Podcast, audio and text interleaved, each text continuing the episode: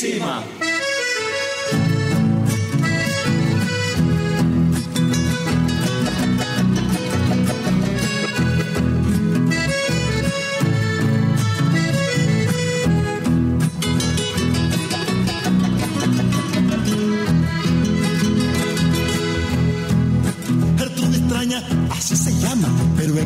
Del Coyolar todos la nombran la tula cuecho por el derecho de calumniar. A flor del labio maneja el chisme, nadie se puede de ella capear. Si está inspirada de una sentada, destruye el honra del Mahailai. Si está inspirada de una sentada, destruye el honra del Mahailai. Alargue la lengua, el tula cuecho cuando la saca la desempaca le llega hasta el pecho.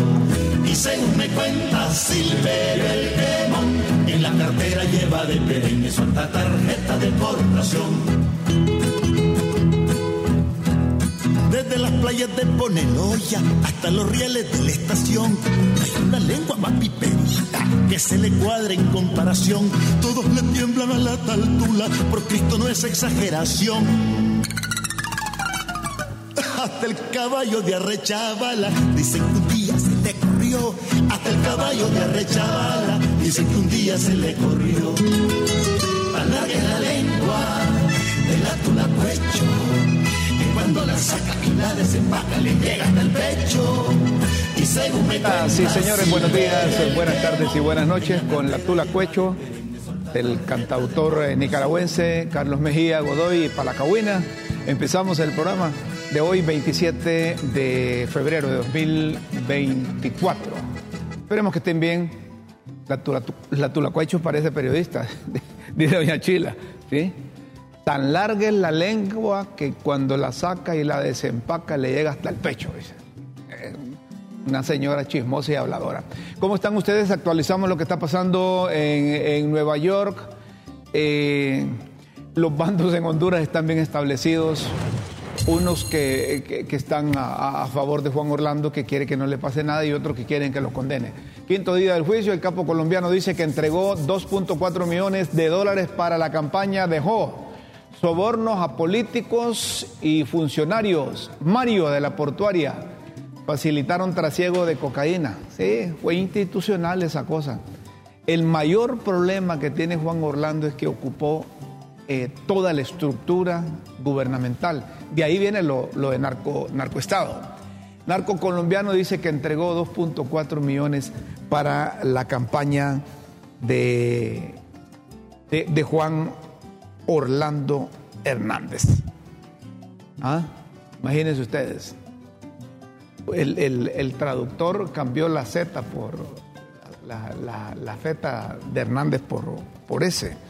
Pero, pero, pero no, solo, no solo eso, no solo eso, sino que hubo un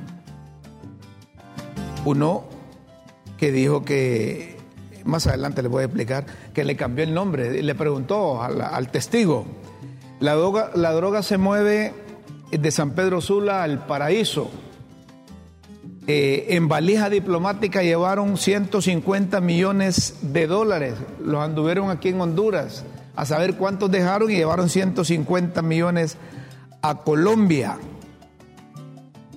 Nada menos y nada más que el Chapo Guzmán mandaba droga a Estados Unidos por Puerto Cortés. Un narco testigo de la fiscalía en juicio que el cártel de Sinaloa dijo que el juicio, eh, en el juicio que el cártel de Sinaloa enviaba contenedores con hasta 10 mil kilos de cocaína a Estados Unidos vía Puerto Cortés. Expuso que en el 2013 dieron 2.4 millones de dólares para la campaña de Juan Orlando Hernández. Eso eh, está, está cuesta arriba, Juan Orlando, con eso. Por más que haga él la defensa, pero hay que esperar lo que diga el jurado, ¿verdad? Considera, considera, ¿Consideraste que Jo podría ser Jorge Oscar Hidalgo? Le preguntó, le preguntó el, abogado eh, Raymond Colón o Colón al testigo. ¿Ah? eh, buscaban confundir, buscaban orientar. El propósito de la defensa es que el jurado, que no sabe nada de eso, arme su propio concepto en el juicio. Jo desayuna a las 5.30 de la mañana y a las 8 ya está en la corte. Desde la cárcel de Brooklyn hasta la sala 26B del juez Kevin Castell enfrenta su realidad atado a un mundo de cuidados y restricciones en lo que terminó un, un presidente de Honduras. Y, yo creo que la, la, lo que busca la fiscalía y lo que busca el juez es un ejemplarizante sentencia contra un expresidente, no es contra Juan Orlando Hernández, es contra un expresidente. Y en Estados Unidos ya salió a relucir eh, un testimonio de Magdaleno. Pero antes del testimonio de Magdaleno, ustedes recuerdan la forma como mataron a Magdaleno y la forma que rápido se hizo viral ese video. ¿Recuerdan ustedes eso? Que fue viral, que, estaban, no sé, conversando quién y de repente entraron unos y con revólver en mano y liquidaron a Magdaleno. Magdaleno es el, que después se trascendió con las narcolibretas que no fueron consideradas. Aquí está el, el vídeo, se los actualizamos, lo que pasó. La gente, y eso fue rápido. Es decir, eh, quizás eh, ni habían terminado esos de cometer el delito a saber quiénes eran esos. Y miren ustedes, y lo hicieron como, entraron como Pedro a la casa abrieron la puerta y ahí hubo complicidad de todos. Y a saber, al final, quién mandó a matar a Magdaleno, quién es el responsable. ¿Ah? Eso se da en la... ¿Ah? Lo, sorprendente es cómo, cómo eso se hace viral. Rápido sacaron eso. ¿Quién lo sacó? Deben saber. Pero no solo eso. Ya hoy, eh, en las últimas horas, Jeff Herm, periodista que ha seguido de cerca esto, publicó, publicó un audio, el audio de, de, Magdaleno. Magdaleno antes de morir dio una declaración que quería negociar con la, con la DEA, que estaba dispuesto a hablar con ellos. Sentía a lo mejor algo, que fue lo que le ocurrió. Eh, vamos a escuchar el audio de, de Magdaleno y luego le vamos a preguntar al abogado Carlos Chatur, que lo tenemos en línea, que era abogado de Magdaleno, si realmente se trata del mismo Magdaleno. como ahora en las redes se puede hacer cualquier cosa. Y él, como lo conoció, a ver si se, trata de la voz de, Magdaleno. Vamos a, escuchar el audio que publicó Jeff Hearn en las últimas horas, en donde Magdaleno, quien fue asesinado dentro de la cárcel, eh, quería hablar con los de la DEA. Aquí lo escuchamos.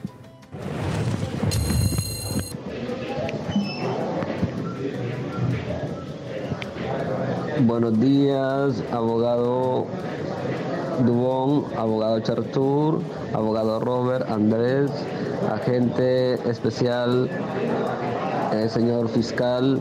Muy buen día, que Dios les bendiga. Solamente deseo manifestarles que estoy en total disposición en colaborar en lo que yo pueda, en los casos que se investiguen, en lo que me requieran de colaboración y de igual manera estoy dispuesto a entrevistarme con la gente que deseen mandarme a platicar conmigo personalmente, yo lo espero eh, con totalmente disponibilidad para conversar con él. Eh, estoy totalmente en la disponibilidad para poder ser colaboradores del gobierno americano, de la justicia americana. Estoy abierto a cualquier tipo de de acuerdo que se quiera hacer para que sea beneficioso para ambas partes eh, tengo bastante que puedo ofrecer para ayudar. Eh, espero la reunión sea de éxitos y pues estoy confiando en Dios y en ustedes, abogados, y confiando en que todo va a estar bien. Y estoy a la orden y con la disponibilidad al día para lo que sea necesario para la agencia de la DEA poder trabajar para ellos, dándoles la información que ellos me pidan y al señor fiscal agradeciéndoles de antemano la atención. Ahí está el audio que publicó el periodista Jeff Herm. Hemos invitado al, al profesional del derecho, al abogado Raúl Chactur. Eh, primero le pregunto, abogado, eh, ¿usted tuvo acceso a esta declaración y se trata del, del mismo Magdaleno? Gracias por aceptar esta comunicación. Eh, buenos días. Sí, buenos días. Muchas gracias por la invitación y poder tocar este tema que actualmente ocupa la atención de la de la gran mayoría de la población hondureña. No solamente tuvimos acceso, nosotros coordinamos ese, ese audio para que Magdaleno estaba en una cárcel de máxima seguridad y nosotros necesitamos la colaboración de, de una persona para que pudiese ese audio poder salir de esa cárcel de máxima seguridad. ¿Por qué? Porque, mire qué irónico, uno como abogado, cuando iba a visitar a, a Magdaleno Mesa Funes, a Ilama, no podía entrar ni siquiera con una hojita de papel. Pero sin embargo entraron armas, machetes, puñales, todo tipo de, de, armas con las que se le dio muerte. Entonces sí, eh, hubo necesidad de coordinar eh, ese audio. Es la voz de Magdaleno, es el audio que personalmente eh, mi persona con otro abogado viajamos a Estados Unidos, estuvimos en la oficina central de la DEA en Fort Lauderdale, Florida, y se hizo entrega del audio. Eh, eso es lo más inteligente que una persona que está siendo señalada por un delito federal en Estados Unidos puede hacer. Llegar a un acuerdo de colaboración porque las penas para estos delitos son eh, demasiado altas, pues estamos hablando de, de cárcel de por vida. Sin embargo, nosotros regresamos al país los primeros días de octubre y aproximadamente dos semanas después, Magdaleno fue asesinado en, en la cárcel de máxima seguridad de Ilam. Don Raúl, eh, esta, este testimonio, esta grabación, sirve allá en el juicio? Yo eh, creo que no está propuesto como medio de prueba, pero sí pienso que va a ser utilizado en la en el cierre de la de la declaración de la Fiscalía del Distrito Sur y quizá no solo la grabación, sino también el video. Eh, llama mucho la atención toda esta situación de la muerte de Magdaleno Mesa, porque nosotros estuvimos 10 meses solicitando que fuera trasladado, que había un plan para asesinarlo, que un grupo criminal iba a ser el brazo ejecutor de ese asesinato, tal como usted lo observa en el video. Es un grupo criminal, son miembros de una pandilla y resulta ser coincidentemente, la misma pandilla con la que está siendo vinculado hoy el expresidente Juan Orlando Hernández a través de unas escuchas telefónicas que se han grabado horas y horas de audios y es la misma organización criminal con la que ha sido vinculado el expresidente Juan Orlando Hernández. No se ha encontrado eh, no se ha determinado quién fue el autor intelectual de esa muerte, pero cuando usted analiza este tipo de, de coincidencias, digamos, entre comillas, cuando usted analiza la, cómo fue posible que entraran armas a un penal de máxima seguridad, donde se le dio muerte posteriormente al director de ese centro penal. Cuando usted se pregunta ¿Cómo es posible que no había llegado el Ministerio Público aún al centro penal a hacer el levantamiento del cadáver y ya el video estaba filtrado en todos los medios de comunicación y redes sociales, pues uno no puede dejar de pensar que hubo alguna participación de las autoridades en aquel momento. Don Raúl, eh, eh, finalmente, ¿qué siente un profesional del derecho defender a una persona vinculado a estas irregularidades y que antes de una sentencia maten a su cliente y no solo a su cliente, sino que a la esposa del cliente también. No solo eso, asesinaron a un compañero de bufete en Copán. Fue asesinado el abogado José Luis Pinto, posteriormente a la muerte de Magdaleno Mesa. También fueron asesinados, por lo menos uno de, de ellos está comprobado que fue asesinado, uno de los cabecillas de esa organización criminal, Anuar, alias El Sony, fue trasladado de un penal al penal de Siria solamente para ser asesinado. Y luego se produce el, entre comillas, rescate del Porqui, que para mí no fue ningún rescate, más bien fue un secuestro. Todo el traslado eh, fue una farsa. Eh, no había audiencia ese día en los juzgados de, del progreso. Entonces es normal Rómulo, es normal sentir temor. Es una profesión de alto riesgo, así como los periodistas. Honduras, sí. Son profesiones de alto riesgo.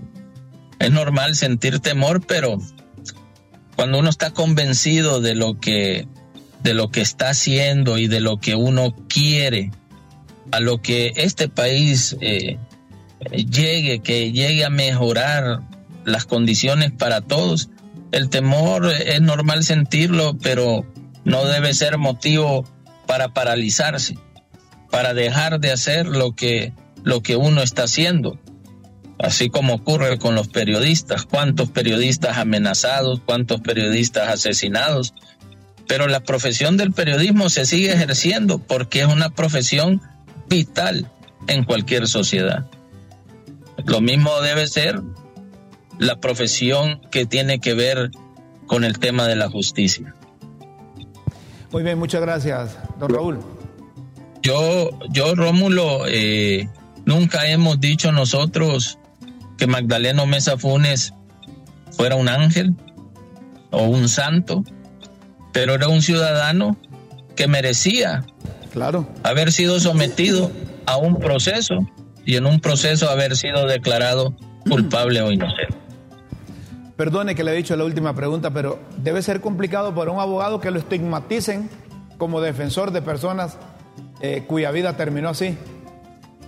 Bueno, eso es eh, en nuestras sociedades donde no se alcanza a comprender que el derecho a la defensa es una garantía constitucional eh, protegida y que ampara a toda persona vinculada a un proceso judicial, ocurre la estigmatización pero nosotros no, no buscamos eh, eh, hacer aparecer como a Magdaleno Mesa Funes, como, como el santo, como el bueno de la película. El hombre estaba sometido a un proceso judicial. Lastimosamente no permitieron que ese proceso judicial finalizara y que se dictara una condena o, si hubiese sido declarado culpable o lo hubiesen puesto en libertad si hubiese habido una sentencia absolutoria. Mire que aquí tenemos una, una plana, ya vamos a entrar con Leonel, ya terminamos, temen que el Ministerio Público use información que sale del juicio de Jo para fines políticos. Eh, ¿Usted cree que se puede dar esto? Eh, no podemos no podemos eh, dejar de, reflexionar de que desgraciadamente el Estado eh, ha sido politizado en todos sus en todos sus sectores, incluido el sector justicia. Pero hoy tenemos un gobierno que prometió un cambio y esperamos que realmente se dé ese cambio. No es de buen augurio las cosas que suceden, por ejemplo, en el Poder Judicial en este momento con el tema de las rotaciones, eh, que yo sé, estoy seguro, Rómulo, que ese no es un conflicto que surge en el seno del Poder Judicial, sino que surge desde afuera del Poder Judicial, donde aún la clase política pretende manosear los demás poderes, donde hay un poder ejecutivo que quiere estar por encima del poder legislativo y del poder judicial e instrumentalizarlo para los intereses propios de, de un grupo de poder y no para lo que realmente la constitución los ha creado y les ha asignado sus funciones. Don Raúl, le agradecemos que haya aceptado esta comunicación con Críticas con Café. A la orden, eh, siempre que podamos colaborar a aclarar algún tema, estamos a la orden. Un saludo a todos. Perfecto. Raúl Chactur, abogado de Magdaleno, quien tuvo acceso a esa declaración y junto a otros profesionales del derecho la sacaron del país y el periodista Jeff Erm la ha publicado, la reproducimos aquí, eh, ubicándolos en un contexto de lo que ha pasado. Y esto, esto quizá como dijo el abogado Chatur, no son pruebas que han sido eh, aceptadas allá, pero a lo mejor, a lo mejor puede, pueda tener eh, alguna connotación. Antes de, de, ir hasta el aeropuerto internacional de Palmerola, actualizamos lo que le pasa al, al futbolista Albert Los médicos franceses eh, que están atendiendo al jugador le bajaron la dosis de sedantes y si no se presentan secuelas, secuelas graves, eh, volvería a las canchas en unos tres meses o seis meses. es delicado Es delicado lo que le pasa al jugador. Eh, como decía el, eh, el, el doctor Marco Tulio Medina ayer aquí, y lo reitera hoy el doctor Eduardo Nazar, si hay secuelas que afectan el área motora, la recuperación es indefinida. Es pronto para saberlo. Es pronto para saberlo. Eh, no contamos con Albert Ellis no contamos con, con. Hoy vienen los médicos cubanos. Hoy vienen los médicos cubanos. Están llegando en unos minutos ahí al aeropuerto internacional de Palmerola. Vienen distintos, distintos especialistas que hablan de, de, 89 o de 120. Eh, el abogado Leonel Casco es el presidente de la Asociación Honduras-Cuba y se ha trasladado al aeropuerto de Palmerola para darle la bienvenida a los profesionales de la medicina que vienen al país, a pesar de que la presencia de estos médicos ha sido rechazada por el Colegio Médico de Honduras porque el Colegio Médico considera que el gobierno debía o debió primero eh, emplear a tanto profesional de la medicina que está sin empleo. Pero eh, se ha interesado más en los especialistas cubanos y a eso es una realidad. Es una realidad. Está Leonel Casco con nosotros. Eh, ¿qué, procedimientos se pone en práctica ahí? ¿Ya llegaron o están por llegar eh, los médicos cubanos? Leonel, eh, buenos días y gracias por aceptar esta comunicación de Crítica con Café. Muy buenos días, licenciado Rómulo Matamoros, del programa Críticas con Café, de este prestigiado medio de comunicación. En efecto, eh, estamos eh, pendientes de la llegada de la Brigada Médica Cubana. Ellos eh, se trasladan en un vuelo charter, en un avión especial del gobierno cubano, ya que solamente inicialmente eran 89 los que iban a venir por primera vez y luego otro grupo. Pero al final se decidió un solo viaje y en realidad vienen 120, 125 eh, médicos especialistas cubanos. Ellos eh, van a ser asignados, Rómulo, a varios lugares del país, especialmente a los hospitales regionales, eh, donde ya la Secretaría de Salud pues ha definido, según las necesidades, las prioridades que ellos han instituido. Recuerde que este convenio viene negociándose prácticamente desde hace dos años pero por problemas de personal eh, o recurso humano en Cuba, ya que Cuba tiene eh, médicos en 87 países del mundo, eh, no se había logrado todavía reunir precisamente las especialidades que el gobierno de Honduras ha estado exigiendo o planteó en la formulación y suscripción de dicho convenio.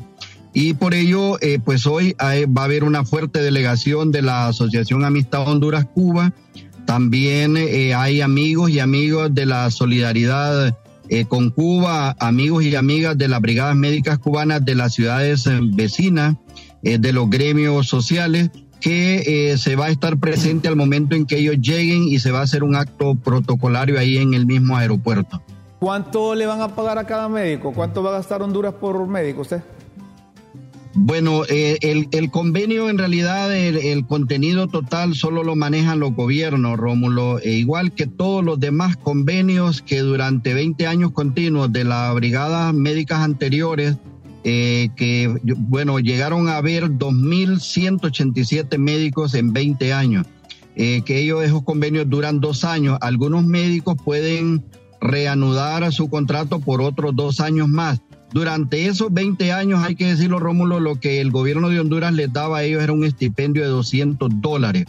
Y ya la última brigada que firmó el presidente Juan Orlando Hernández, que para 40 médicos especialistas, y de los cuales solo pudieron venir 27 porque para los otros no logró el gobierno reunir las condiciones donde ellos se iban a, encontrarse, se les daban 800 dólares. Eso es, es, eso es, creo, lo que se les va a dar en esta vez como un estipendio, no es un salario porque no es un contrato de trabajo, sino que es un convenio de colaboración médica entre ambos estados.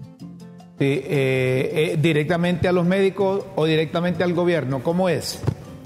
Eso se le da directamente a los médicos. Eh, bueno, nosotros que hemos estado durante 23 años desde que se fundó la Asociación Amistad Honduras-Cuba, un 10 de noviembre del año 2000 en el COPEN, los hemos acompañado y nosotros más bien, Rómulo, los ciudadanos hondureños y bueno, hay que decirlo también, autoridades municipales, algunos gremios sociales como por ejemplo Citrauna, el Estivis, el Citramedis, el Citraína, eh, los colegios magisteriales como el COPENCO, el PROSUMA. entre todos se hacen articulaciones y apoyamos la, presencia y la estadía de los médicos cubanos porque se les ayuda a condicionar las casas donde ellos eh, se rentan, ¿verdad? A veces son pagadas por las municipalidades, otras veces por colaboración de los ciudadanos amigos. Eh, recuerda que los cubanos tienen un valor agregado que es que una vez que cumplen su tarea en el hospital o centro de salud eh, o clínica donde el Estado les asigna, ellos atienden eh, ciudadanos en temas concretos de salud en las residencias donde viven o participan en brigadas los fines de semana. Eso era muy típico de las brigadas médicas cubanas. ¿Por qué? Porque las comunidades, los municipios se organizan y o los gremios y dicen, mire, queremos que vaya la brigada y vamos a tener más o menos tantos pacientes. Y así hicimos muchas veces.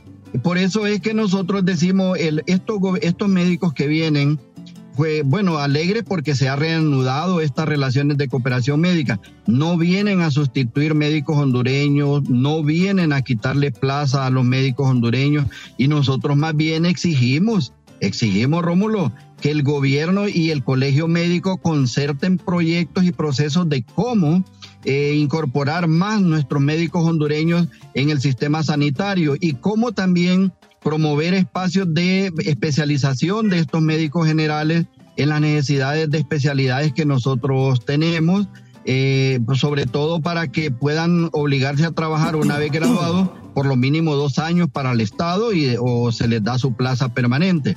Pero sí el sistema sanitario de salud de Honduras requiere una transformación y sobre todo eh, hacer una revolución en materia sanitaria en el nivel primario, que significa trabajar mucho en la prevención en la, de las enfermedades, en la educación de la población, en cambiar hábitos alimenticios, por ejemplo, temas como la nutrición, que son, son vitales, ¿no? Para evitar esa exageración, imagínate que el hospital escuela tiene un presupuesto de 3 mil millones de lempiras al año, porque ahí viene a dar la mayoría de la población para citas de, de, médicos especialistas y que se las dan cada tres meses o cada seis meses, algunos casos ocho meses o un año.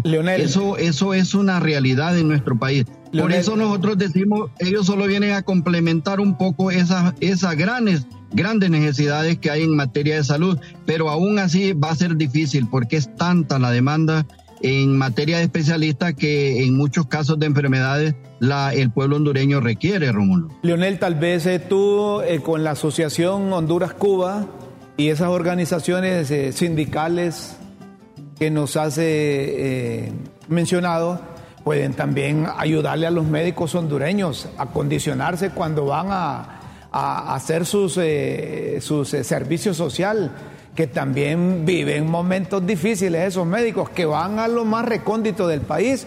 Tal vez pueden utilizar también la asociación, no solo cuando vienen los médicos cubanos. Bueno, de hecho debería de haber unas relaciones de coordinación y de cupos porque muchos jóvenes hondureños eh, tienen que andar viendo a dónde eh, los ubican, ¿verdad? Especialmente en los centros de salud comunitarios. Y recuerda que antes era un año. Eh, por ejemplo, mis hijos, tengo una hija que ahora eh, autofinanciada en Cuba se va a graduar de cardióloga este año, son 52 mil dólares durante tres años que estamos pagando. Mi hijo mayor está estudiando patología en España. Ellos les tocó hacer un año de servicio y ahora lo han reformado a seis meses nada más. Y de seis meses, ponle que son cinco meses los reales, ¿verdad? Eh, entonces, se requiere un mayor esfuerzo de coordinar y de participar en, en, estos procesos, ¿verdad? Para que los jóvenes que ya van a hacer su servicio social pues puedan eh, concluir su, su, proceso formativo para adquirir su título, colegiarse y luego ser ubicados. Lógicamente se requiere una actitud de que si los designan ahí en Colomoncagua, en San Antonio, eh, en, en Comayagua o aquí en San Miguelito, en cualquier municipio aledaño del país, el médico vaya, vaya y cumpla ese contrato. Pero a veces hay dificultades, ¿verdad? Porque eh, las condiciones de los lugares, también a veces el sueldo que el, gobierno da o el retardo, incluso en el servicio social médico, que les dan 6.700 lempiras a, a los jóvenes eh, médicos generales hondureños, eso apenas les ajusta a veces para su movilidad y un almuerzo, qué sé yo. Y lo digo por experiencia. Eso debe mejorarse. Mínimamente a un médico eh, que está en servicio social debe dársele 15 mil empiras a Rómulo, como igual debería pagársele 15 mil empiras, por ejemplo, a un docente que por primera vez ingresa al sistema, apenas le dan 9 mil 600.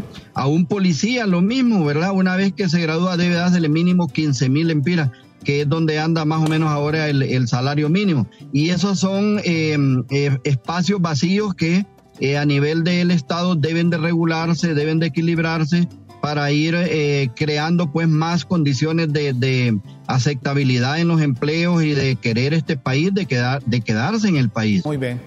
Muy bien, eh, te agradecemos mucho que hayas aceptado esta comunicación, Leonel.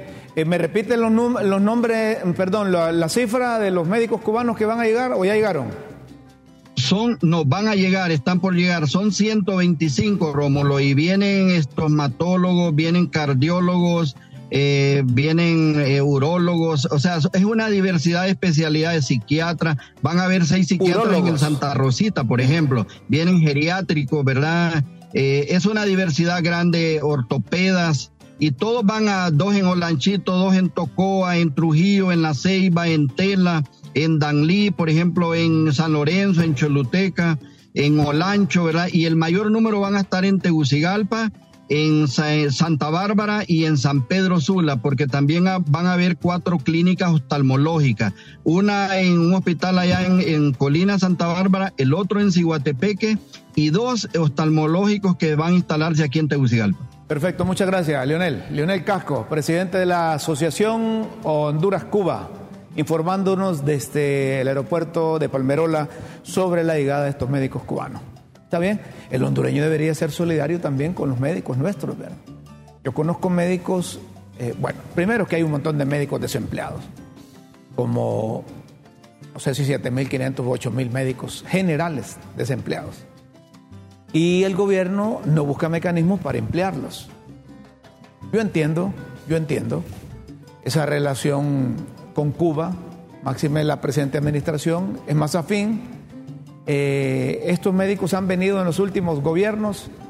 Les recordamos que eh, uno de los últimos actos que hizo el expresidente Carlos Roberto Flores cuando fue mandatario de esta nación fue restablecer las relaciones con Cuba. Todo esto se le debe al expresidente Carlos Roberto Flores. Pero no hay que ser eh, candil de la calle oscuridad de su casa. Hay que también atender a los médicos, a los médicos hondureños. Vamos a hacer una breve pausa, una breve pausa aquí en Críticas con Café y luego vamos a seguir. Hay, un, maestro, un querido maestro, que ha presentado un libro. Eh, le vamos a dar detalles después. Y atención a los dueños de motos, les informaremos a dónde se roban más motocicletas. A dónde se roban más motocicletas. Y la pregunta que tenemos hoy es, al celebrar el 122 aniversario de fundación, ¿tiene o no posibilidades el Partido Nacional de ganar de nuevo las elecciones generales en Honduras? Está bien esa pregunta. ¿Ah? Hoy está cumpliendo años el Partido Nacional. ¿Tiene o no posibilidades el Partido Nacional de ganar de nuevo elecciones generales en Honduras? Pregunta concreta, respuesta concreta. Es una pausa, luego seguimos.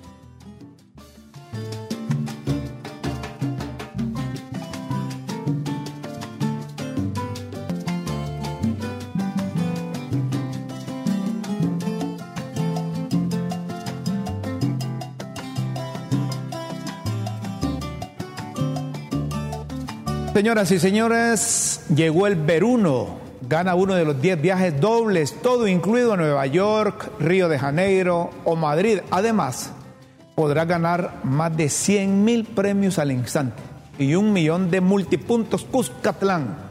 Por tu consumo en uno pronto y unos lubricantes recibirás cupones para participar. Yo estoy llenando la vez que voy a echar combustible lleno.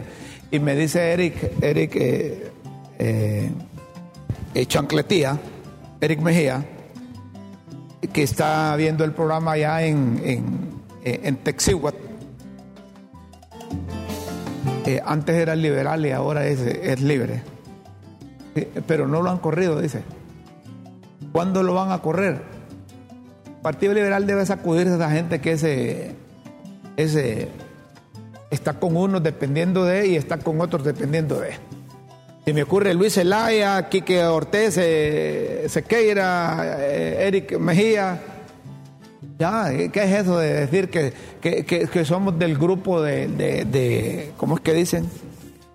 Del grupo progresista del partido. No, o es liberal o es del Partido Libre o es, es cachureco, ¿qué es esas cosas que van a andar saltando de uno a un lado a otro. Saludos, Eric, que estés bien. Eh, ya no te veo en el, en el programa, ya dejaste ahí también. ¿Dónde estás ahora? ¿Ah? Si no tenés chamba, aquí te voy a tener aquí en Críticas con Café. Vaya pues, saludos. Eh, estamos preguntando hoy, estamos preguntando hoy, 122 aniversario. En el 122 aniversario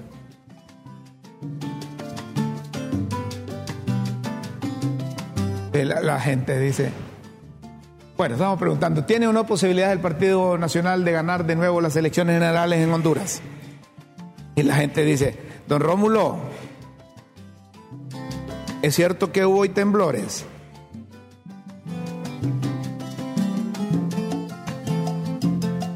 Otro dice, eh, a los doctores, a los doctores hondureños no les dan chamba pero traen de traen de otro lado. ¿Ah?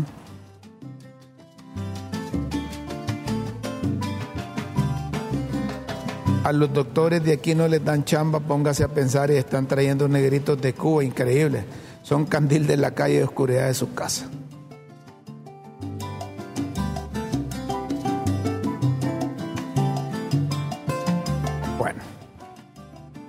122 aniversario de fundación del Partido Nacional. Ahí vamos a, leer Bueno, dice, los cachurecos están fritos, don Rómulo, solo sirven para el libro de historia de partidos políticos que existieron en Honduras. A papo. A papo. Los cachurecos están, están, están, están fritos, don Rómulo. Ya vamos a leer los mensajes. Ya vamos a leer eh, los mensajes. Antes eh, quiero felicitar al querido profesor el doctor José María Leiva Leiva. Es comentarista de cine, es columnista, catedrático universitario, ya no está trabajando, ya se retiró, pero presentó su décimo tercer libro, Más allá de la pizarra, se llama. ¿Ah? Fuerte abrazo, doctor, que tenga éxito como los anteriores. Muchos recuerdos allá en el aula universitaria. Más de 30 años estuvo ahí en la universidad. ¿Ah? Ya lo conocimos en los años 80. Él llegó creo que en el 89. Estábamos nosotros eh, terminando la carrera. Fue maestro nuestro. Muy bueno. Muy bueno. El doctor Leiva Leiva, José María Leiva Leiva. Es muy ameno hablar con el doctor. Es muy ameno hablar con el doctor. Así que lo felicitamos, doctor. Siempre que alguien escribe un libro, me lleno de gozo, de alegría. Disfruto. Disfruto. Porque están contribuyendo con su cultura, con su acervo, a la orientación e formación de otros. Eso es bueno. Eso es bueno. Como bueno, como bueno, eh, me dicen que hay mensajes. Bueno, ya vamos a ir, ya, vamos a, ir a, los mensajes. Solo lo asocio con esto de, cosas buenas. Bueno, es el aumento que lograron los trabajadores con, con el sector privado. Entre 450 lempiras y 1070 lempiras será el ajuste de salario mínimo en el 2024, a partir de enero. Enero y de enero febrero. ¿Mm? Ahí hay por una tabla las categorías de 10, a, de 10 trabajadores, de 1 a 10 trabajadores. En el 2024, 5.5%, 2025, 5.5%. De 11 a 50 trabajadores, 5.50, 5.50. De 15 a, a 100, no, de 51 a 150 trabajadores, 6.50 y 6.50. Miren qué seguridad tienen los trabajadores y los empresarios que la inflación se va a mantener y que el Banco Central de Honduras va a tener esas inflaciones. De 151 trabajadores en adelante, 7%. ¿Ah? Ese es el aumento. Y, no esperen que se van a revolver los trabajadores porque eso es de común acuerdo con el gobierno. Y ahora los sindicalistas son del gobierno. Ya no hay, ya no hay organizaciones sindicales todas están cooptadas por la administración pública. ¿Ah? Y siguen considerándose miembros de la sociedad civil. Me dicen que hay mensajes, con gusto le damos paso a los mensajes de nuestros... De nuestros ah, ponemos la maquila también. Vaya pues, la maquila eh, negoció por dos, a ver, uno, dos, tres años el aumento. ¿Ah? En el 2024 6.5, en el 2025 7.5 y en el 2026 8%. Tres años. ¿Y saben por qué lo hacen? Porque los maquiladores y los trabajadores de la maquila piensan en función de los inversionistas, de la gente que viene nacional e internacional. Entonces cuando alguien quiere invertir capitales, piensa en función de la seguridad. Y una de las seguridades que le pueden, pueden servir para motivar es que ya tienen contratos con los trabajadores y que no se van a revolver los trabajadores. Entonces alguien que viene a invertir en Maquila dice, ah, no, ya está garantizado el aumento del salario de 2024, 2025 y 2026. Eso es buena noticia, dice, entonces invierte. Por eso es que el salario de los, mm, de los maquiladores lo establecen por tres años. Por tres años. Ahora sí vamos a leer mensajes de nuestros de nuestros oyentes, de nuestros televidentes. Estamos preguntando al celebrar el 122 aniversario del Partido Nacional de Honduras, ¿tiene o no posibilidades el Partido Nacional de ganar de nuevo una elección? Si tiene posibilidades el Partido Nacional, ya que el Partido Liberal se encuentra fraccionado y libre se quemó. Una respuesta que tienen. Eh, a la pregunta le contesto, como dijo el presidente Lobo, ¿cómo te pones a creer vos? y es que así dice el Lobo, es cierto. ¿Cómo te pones a creer vos? ¿Mm? A ver, a los doctores de aquí no les daban chamba, póngase a pensar y están trayendo negritos de Cuba. Increíble. Ah, sí, son candil de la calle, oscuridad de la casa. Los cachurecos están fritos, don Rómulo. Solo sirven para el libro de la historia de partidos políticos que existieron en Honduras. Vaya. Otro, quien va a querer identificarse con ese partido que ahora se conoce internacionalmente como partido plataforma de narcotraficantes. Uy, yo prefiero votar otra vez por libre. Y eso es que estoy arrepentido de haber votado por ellos. Este señor o señora, caballera, caballero o caballere, está dudoso con los dos. Que celebran, que celebren los santos óleos, están, están en su derecho. Que va a tener oportunidades de Partido Nacional. No, ahora es tiempo del glorioso Partido Liberal pero con Pepín al frente, a Papo.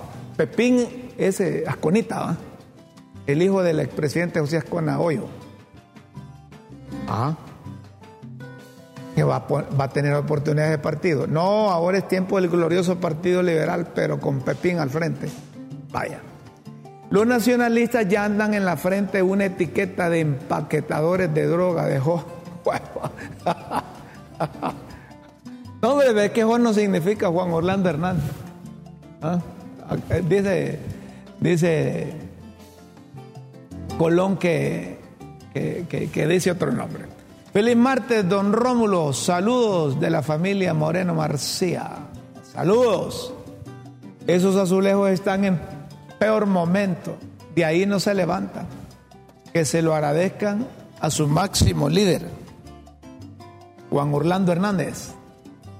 Buenos días, don Rómulo. Quiero felicitarlo por tan dinámico programa con interesantes temas y la entrevista con las especialistas de esos temas críticas con que ve una revista sui género en nuestro país. Le, seguimos las huellas eh, que Críticas con Café va dejando de su mano, estimado Rómulo Matamoros.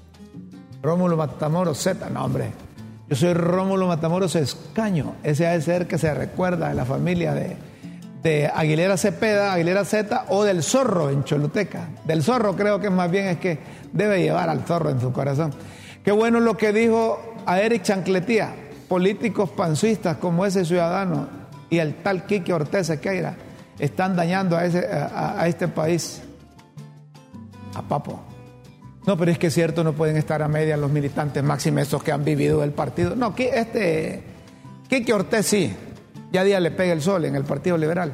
Pero Chancletía no, Chancletía recién llegó y se acomodó. El Partido Liberal le dio, le, consiguió empleo, le ayudó a capacitarse, lo tuvo empleado ahí en el Congreso y era asesor de la bancada. Don Rómulo, saludos desde Miami, felicidades al Partido Nacional. Y a usted pertenece a la Mancha Brava.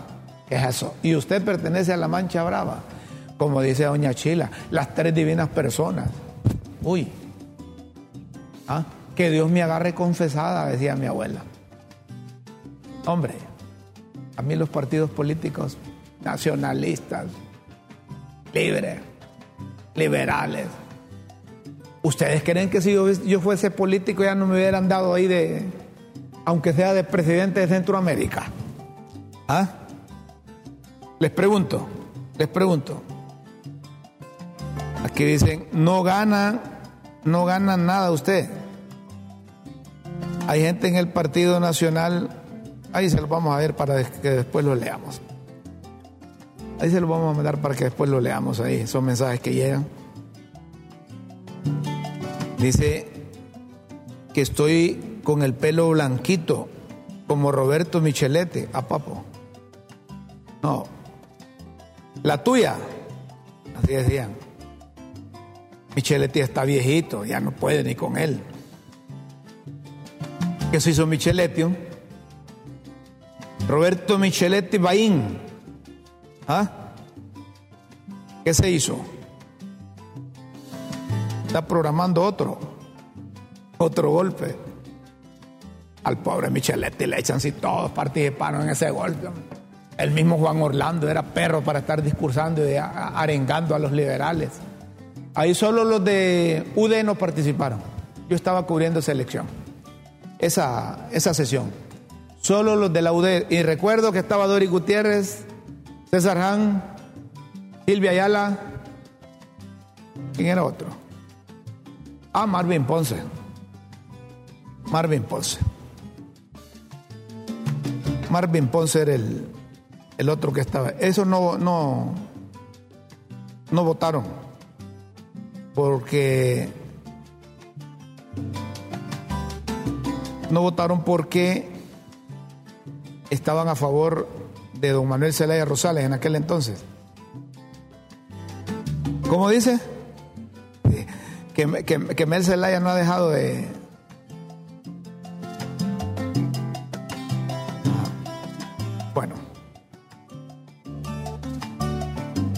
Continuamos, después leemos, después leemos los, los, los mensajes. Dice que el siguiente testigo de Nueva York podría ser Denis Rivera. Ahí los que los chicos que o chicas que manejan las redes sociales de LTV tal vez nos pueden actualizar qué es lo que está pasando en, Nueva York y lo sacamos aquí, Alicia. ¿Quién es la que el, el que actualiza eso? Para ver qué es lo que está pasando ya en la Corte del Distrito Sur. Ah, usted, ah, va, papo, eh, está en todo. Ah, bueno, ¿qué, es lo que pasó ahorita? ¿Quién está de testigo?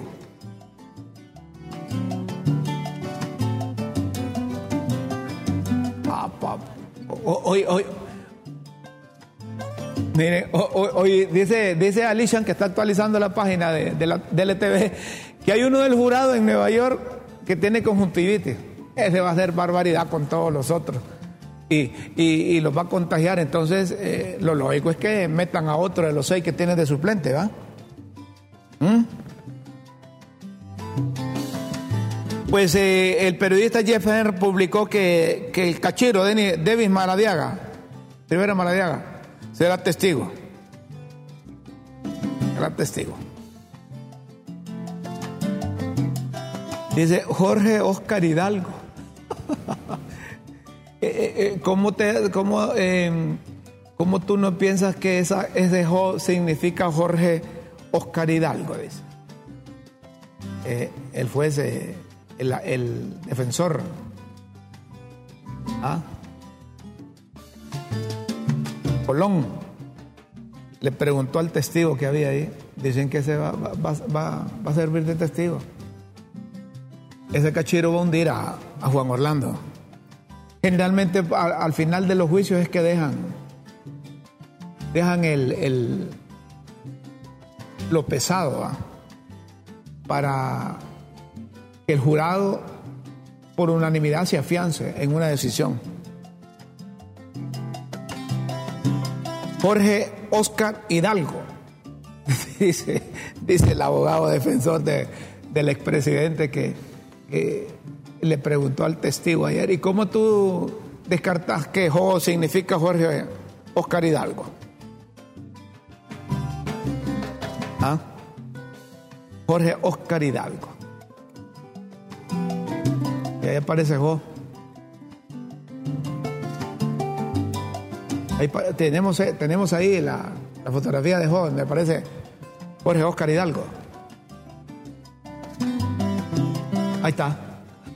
Dice, dice, dice Raymond Colón, o Colón, que, que significa Jorge Oscar Hidalgo.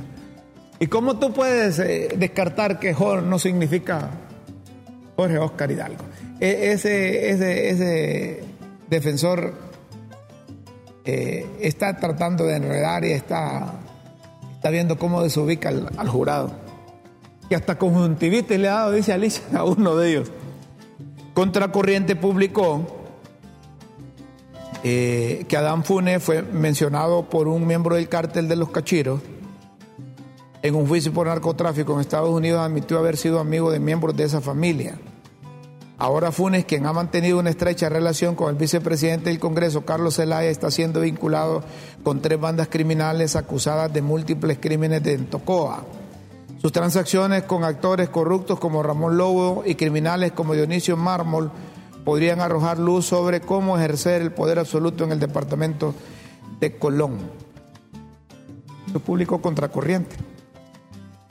Y en un ex de Radio América, miren cómo le damos crédito aquí, va. El comisionado en condición de retiro, Henry Osorto Canales, indicó que el expresidente Juan Orlando Hernández utilizó toda la, toda la institucional, institucionalidad del Estado en el narcotráfico y realizó una depuración policial para colocar solo los agentes que le contribuyeron. A Papo. Dijo que se está viendo en Estados Unidos que oficiales de policía y Fuerzas Armadas se confabularon. Utilizó diferentes medios para el transporte de cocaína, ambulancias, 911, conductores de maras y pandillas, camiones de las Fuerzas Armadas. Él fue la persona que contaminó nuestra institucionalidad, dijo.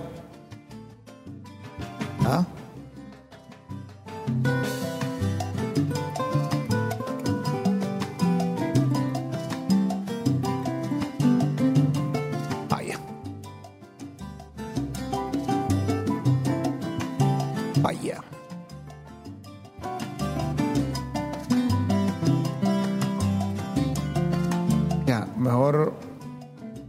Publiquemos lo que dice la Secretaría de Prensa con relación al aumento. Ahí la tiene. Tras finalizar las negociaciones, los empresarios, trabajadores y gobierno acordaron incrementar el salario mínimo entre 5.5 y 7%. Y ahí aparece la secretaria de Trabajo. Eh, como hayan estado vinculando en, el juicio, ah bueno, estamos ahí, perfecto, ahí está lo que les decía, la secretaria de, de, de Trabajo informando sobre el acuerdo que llegaron. Es que si no lograban acuerdo empresarios y trabajadores eh, eh, de un solo plumazo, la Secretaría de Trabajo a través del gobierno o representando al gobierno lo iban a hacer vía decreto.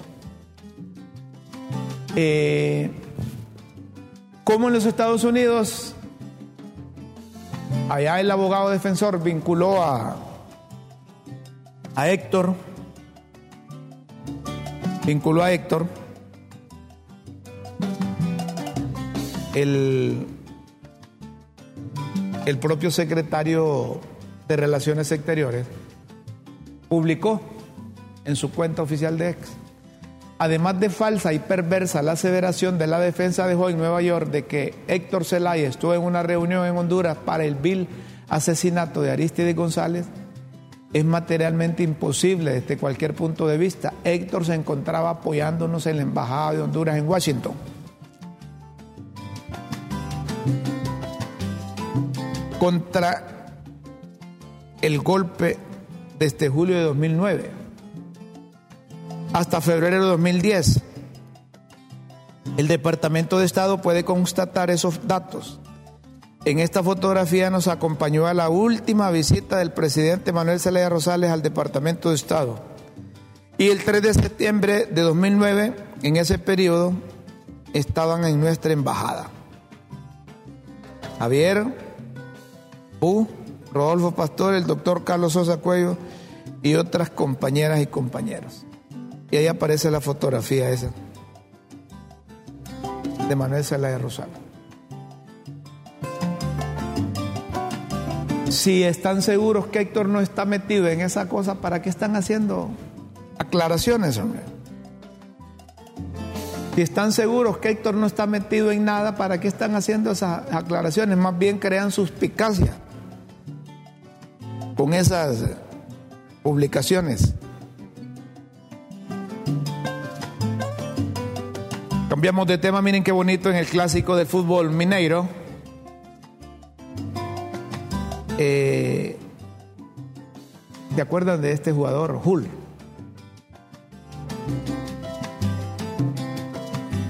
Y el resto de jugadores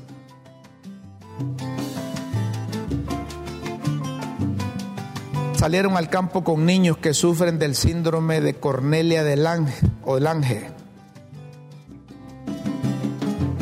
¿Ah? Ese es un trastorno malformativo múltiple congénito. Se determinan por sus características faciales en asociación con retraso del crecimiento pre y postnatal, retraso mental de nivel variable y en algunos casos anomalías de las partes superiores. Más del 50% de los individuos con el síndrome de Cornelia de Lange tienen una mutación en el gen. Todos los genes identificados producen proteínas que contribuyen significativamente al desarrollo directo psicológico. Me gustó esto, ver cómo los jugadores se identifican con estos niños que padecen de este síndrome. Algunos de ellos lloraron, lloraron. El, clásico en Mineiro es el que se enfrenta a los clubes más, eh, más grandes. El Mineiro es el Club Atlético Mineiro y el Cruzeiro Sport Club. Es uno de los clásicos más importantes de Brasil. Es uno de los clásicos más importantes de Brasil. Aquí también se hace actividad para concienciar a la población con los niños. Aquí es por el síndrome de Down pero allá es por el Cornelia de Lange. Una extraña enfermedad que provoca normalidades severas en el desarrollo de diferentes partes del cuerpo. Y esa fotografía de Hull dio, dio la vuelta al mundo. Y hace conciencia no solo en Brasil, sino que en el mundo. Qué bueno, qué bueno esto. No sé, ah, vamos a, a, lo que dijo la embajadora. Muy bien.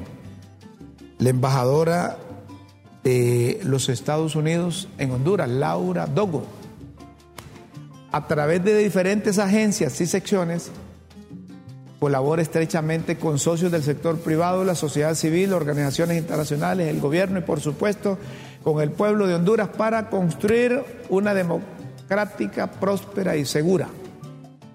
Una Honduras democrática, próspera y segura. Y si tiene el vídeo de la, de la embajadora Laura Dogo, hay muchos hondureños que agradecen esto, porque Estados Unidos está trabajando por el fortalecimiento del sistema democrático. Um, vamos a mantener nuestro apoyo en esa área y siempre uh, entendemos la importancia de trabajar más cerca con estas instituciones durante el periodo de elecciones.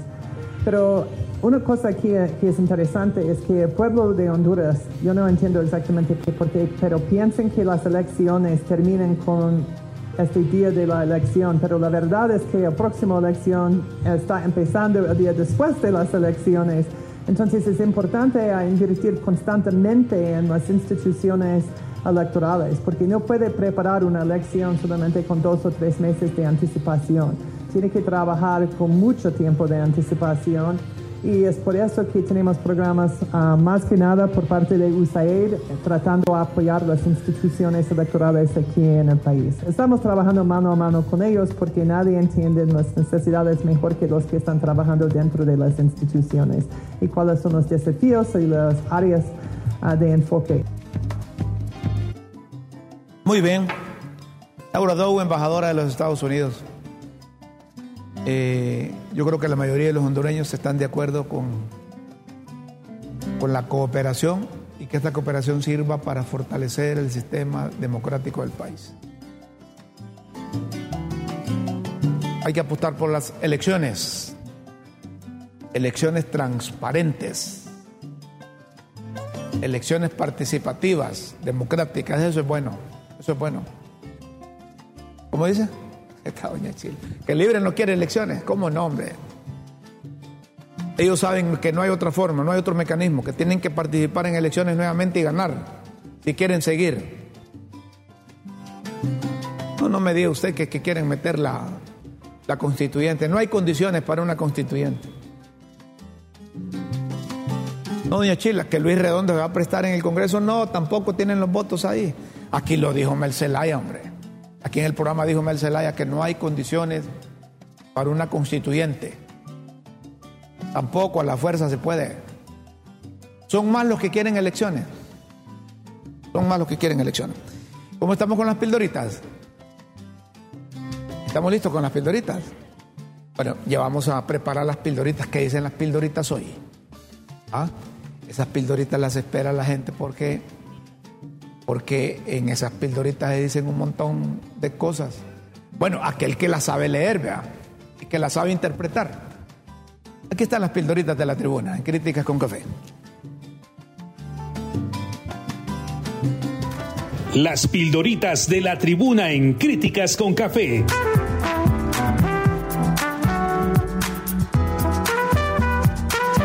Textos que enseñan y orientan a quienes quieren aprender. Atención a las pildoritas de la tribuna, hoy martes 27 de febrero de 2024. Pasarela. En el quinto día de desarrollo del juicio bajo en la Corte de Nueva York, las expectativas se centran en la pasarela de nuevos testigos. Narcolibretas.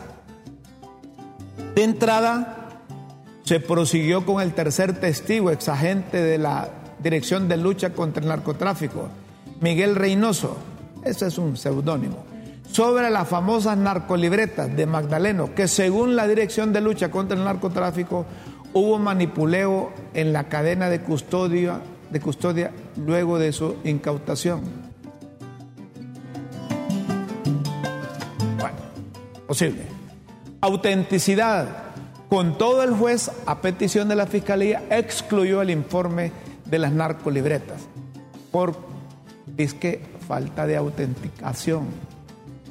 Y además aquí las manipularon. A saber a quienes más mencionaban o escribieron ahí. ¿Ah? a saber quién, quién tuvo esas libretas por tanto tiempo. A saber diferencias. Se supo en cuanto al paquete de los cargos de elección del Congreso Nacional sobre los posibles suspirantes. Y hay diferencias y hasta discrepancias a lo interno de los partidos.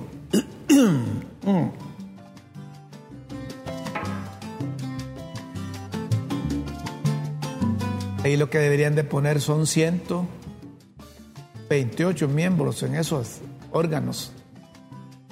Tiene que definir vía elección de segundo grado el Congreso y se acabó el problema. Cada quien quiere poner uno. Hay cama para tanta gente ahí. Demasiados son los diablos y poca el agua bendita. Elijan los que van a elegir, hombre. Y no es que este gobierno no es pícaro, no es lépero, no es corrupto, no necesita tener gente ahí. Deberían de buscar una ley que el gobierno para mejor administración de los recursos y transparencia, todos esos órganos que los controlan deben estar en manos de la oposición. Ahí mejoraríamos. O no se hace nada. Término. Y hay criterios distintos de unos que quieren elegir todo de un solo golpe y otros que deben respetarse los procesos de selección. Ay, que claro, los del Libre quieren que se respete la elección ilegal que hizo la Junta, la, Comisión Permanente del Ministerio Público. Y los otros quieren que entre todo el paquete ahí. Y otros se hacen los papos para luego dejar vencer el tiempo y luego volver a la, a la comisión permanente y hacer los nombramientos ellos. Es que aquí, aquí todos andan en, en ver qué ganan. Bulto. Algunos periodos ya vencieron. pero en otras instituciones todavía quedan varios meses para que se agote el periodo de los actuales. Lo que hace forzado, lo que hace forzado que todo sea en bulto. Adelantado. Unos dirigentes azulejos se adelantaron con actos en sus departamentos a conmemorar el 122 aniversario del Partido Nacional. Busto, pero otros están esperando la convocatoria y la invitación, si los invitan, a la Leona, para conmemorar frente al busto de Manuel Bonía los 122 abriles de la estrella solitaria. Celebración. Como la cosa no está para tafetanes o lanzar las campanas al vuelo, el Comité Central invitó a la celebración del 122 aniversario de forma austera en la sede del paseo, el obelisco. Hoy a partir de las 9 de la mañana ya están ahí. Dicen que le llevaron chicharrón de Comayagua y están celebrando con chicharrones. Menciones. Pepe ha salido al aire a dar su versión sobre las menciones y otros cuentos que le indilgan algunos de acá. A ese Pepe no le saca carrera. A ese Pepe no le sacan carrera. Pepe solo riendo se pasa. Sí, por eso es que dicen que, que no le gustaba ir a velas, porque no daba, no podía dar pésame, porque solo riendo se pasaba. Percances, pues han, han valido la pena las campañas de precaución al conducir máquinas y motos. En vialidad y transporte aseguran que las muertes por accidentes viales han bajado en un 29%. Acuérdese de, la nota de las motocicletas, Alishan, para que sepa la gente dónde se roban más motocicletas.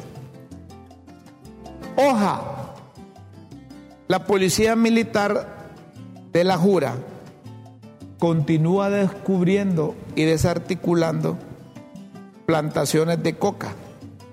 La última que para plantarla se descompraron 12 manzanas de bosque y de hoja ancha fue en la región de la Masica Atlántida. Pero se desconoce quiénes son los agricultores. Esos agricultores son los que necesitamos para mejorar la producción y productividad. Si estos que siembran coca, marihuana, sembraran maíz, arroz, frijoles, hortalizas, otro gallo nos cantara en las exportaciones, ¿ah? tendríamos cualquier cantidad de ingresos. La doña Chila como que amaneció más fufiada. Hoy dicen que legalicemos la, la producción de coca para que mejoremos los ingresos. Bárbara. Señoras y señores, si ustedes quieren seguir leyendo las pildoritas de la tribuna e interpretar entre líneas su significado, solo ingresen a www.latribuna.com HN. Los esperamos en una próxima emisión de Las Pildoritas de la Tribuna en Críticas con Café. Todo por Honduras. Mire, les decíamos sobre esto de las motocicletas. Las motocicletas. Hay nueve colonias en el Distrito Central, que es donde más se roban las motocicletas. El 17% de los robos se perpetró los martes, seguidos de un 16% el miércoles, 15% los lunes. El mes con más robos fue noviembre.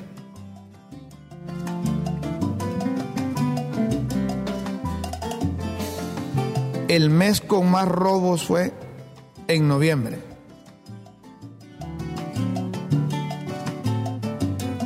Del 1 de enero de 2022 al 20 de enero de 2024 fueron víctimas del robo de moto o de robo de motos en más de 200 colonias o sectores del Distrito Central.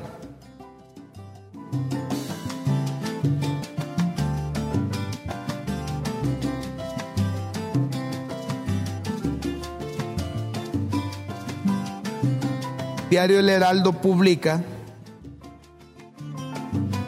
que evidenciando seguridad categorizó sin datos los 212 motocicletas robadas en la capital, que no se actualizó el lugar del hecho. En las colonias Kennedy, el centro de Comayagüela, Barrio Morazán, Colonia Todo en Medio, Colonia Las Torres, Suyapa, Villanueva, Residencial Plaza, son las zonas donde más se reportaron robos de motocicleta. Repito, repito, Colonia Kennedy, el centro de Comayagüela, Barrio Morazán, Ato de en Medio, Las Torres, Suyapa, Villanueva, Residencial Plaza, son las zonas donde más se roban motocicletas.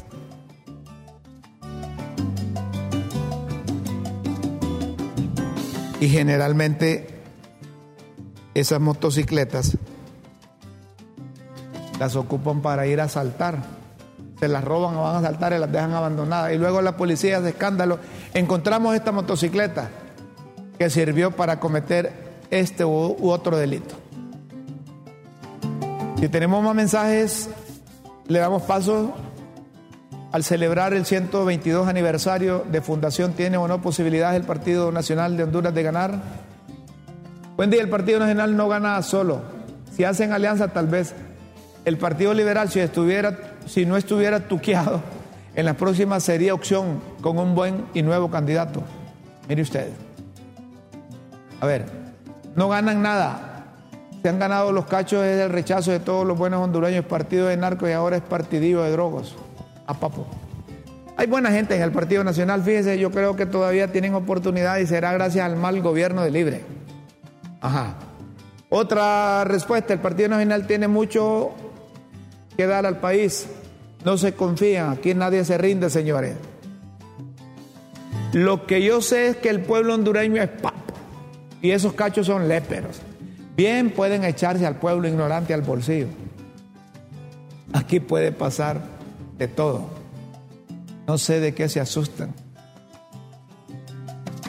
Se le llama golpe el caso de Mel por el hecho de que fue sacado de nuestro país si se le hubiese juzgado en Honduras por traidor a la patria, porque estaba violando un artículo pétreo. Ahí está. Llámele golpe o llámele como quiera. Y golpe no hicieron ahorita ahí en el, en el Congreso.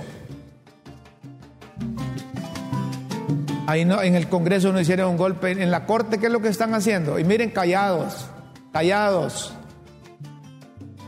Cuando no se quiere respetar la ley, debe haber un freno, un freno legal. Y fíjense que yo les voy a ser sincero. Fue mejor que hayan sacado a, Mel Zelaya en aquel entonces. Habían más los hondureños que quizás hasta hubiesen terminado con su vida. Y ahí está Mel, vivito y coleando, mandando. ¿Ah? Mandando.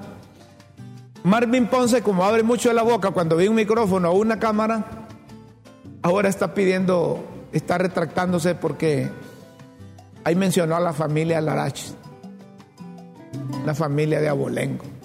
Y no le quedó más que, mire, lo revelado por mi persona la semana anterior fue información brindada por ministros cercanos al presidente Hernández. Es información delicada pero de dominio público. Una de las nueve familias, la se dio por aludida por este medio, me retracto con ellos, para que no me demanden. No miedo, dice Marvin. Y que aquí hay gente, aquí hay gente que, cree que se la llevan de sabiondos. Algunas cosas las inventan y otros han sido testigos. Entonces, la sacan sin ningún sentido, solo para que la gente diga, estaba bien informado el fulano. Y miren en lo que termina. Marvin Ponce retractándose, porque la familia Larach amenazó con demandarlo si no se retractaba. ¿Ah? Me retracto con ellos para que no me demanden. Este Marvin, este Marvin tiene más demandas que...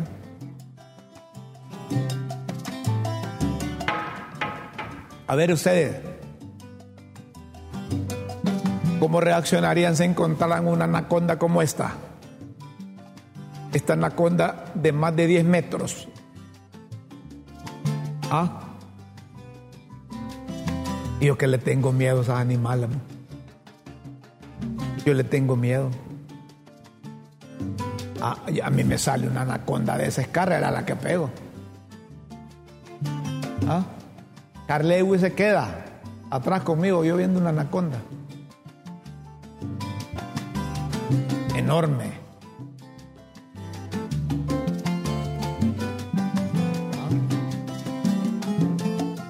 enorme animal. No, a mí me, me asustaría eso. Yo pego carrera. ¿ah? Pego carrera. Salgo corriendo. Salgo corriendo. Yo no sé este, ustedes cómo lo ven. Yo no sé ustedes cómo lo ven, pero a mí me parece que va con alguna dedicatoria el, gobierno de la República solo debería aplicar la ley y no estar amenazando o recordando. La Secretaría de Gobernación comunica a todas las asociaciones civiles y organizaciones no gubernamentales de desarrollo.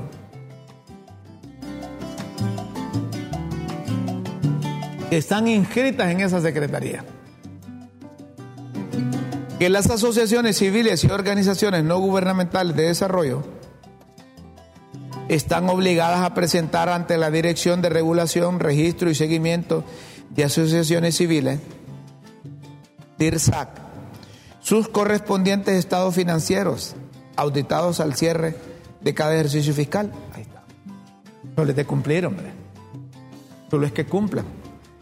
Y el que no cumpla, tópenlo pero pareciese que, están persiguiendo a organizaciones no gubernamentales. La ley se hizo para cumplir, hombre, y el que no cumpla, dedúzcale responsabilidades. No va a haber prórroga, vence el 29, es decir, que tienen dos días más para que presenten, que presenten esa documentación, ¿Ah? que presenten toda esa información.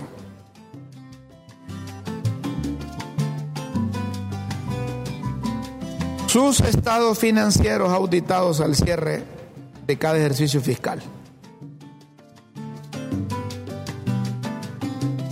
O a lo mejor es que quieren los del gobierno sustituir a organismos internacionales o gobiernos amigos que financian ONG y aumentarles la cuota que les dan para que estén al servicio de ellos. ¿Será eso? No se metan con las iglesias, no se metan con las organizaciones no gubernamentales. Ustedes son un partido político, señores del gobierno. Demuestren capacidad de conducir, de dirigir, de administrar, de llevar ese barco a buen puerto. Hagan cosas buenas y sométanse a elecciones. Busquen un candidato bueno y montenle riata a los demás. Pero dejen de estar utilizando el poder porque ya se parecen como los nacionalistas, como Juan Orlando Hernández. Vaya pues, vaya pues. Vaya pues, yo voy a dar mi opinión. Es que a mí me preguntan aquí qué, pienso yo también de la pregunta. Que el Partido Nacional tiene o no posibilidades. Hoy que está celebrando el 122 aniversario. En segundos, así como está el Partido Nacional, no tiene posibilidades de ganar una próxima elección en corto tiempo. Toda la estructura que dejó Juan Orlando Hernández. Ahora, si Juan Orlando Hernández lo liberan allá, lo declaran no culpable, aunque sea otro proceso, podría el Partido Nacional levantarse. Pero con esa lápida de narcotráfico, eso es una lápida. Señoras y señores, tenemos que irnos. Los invitamos para mañana, a la misma hora, a través del canal de la tribuna LTV. Estamos en todo el país, en los 18 departamentos en los 298 y medio de municipios. Ahí donde hay un cable, ahí está LTV. Y estamos en la transmisión de Facebook Live. Nos vamos. Con Dios siempre en vuestras mentes y en nuestros corazones. Disfruten la mañana, el mediodía, la tarde, la noche. Adiós. Adiós.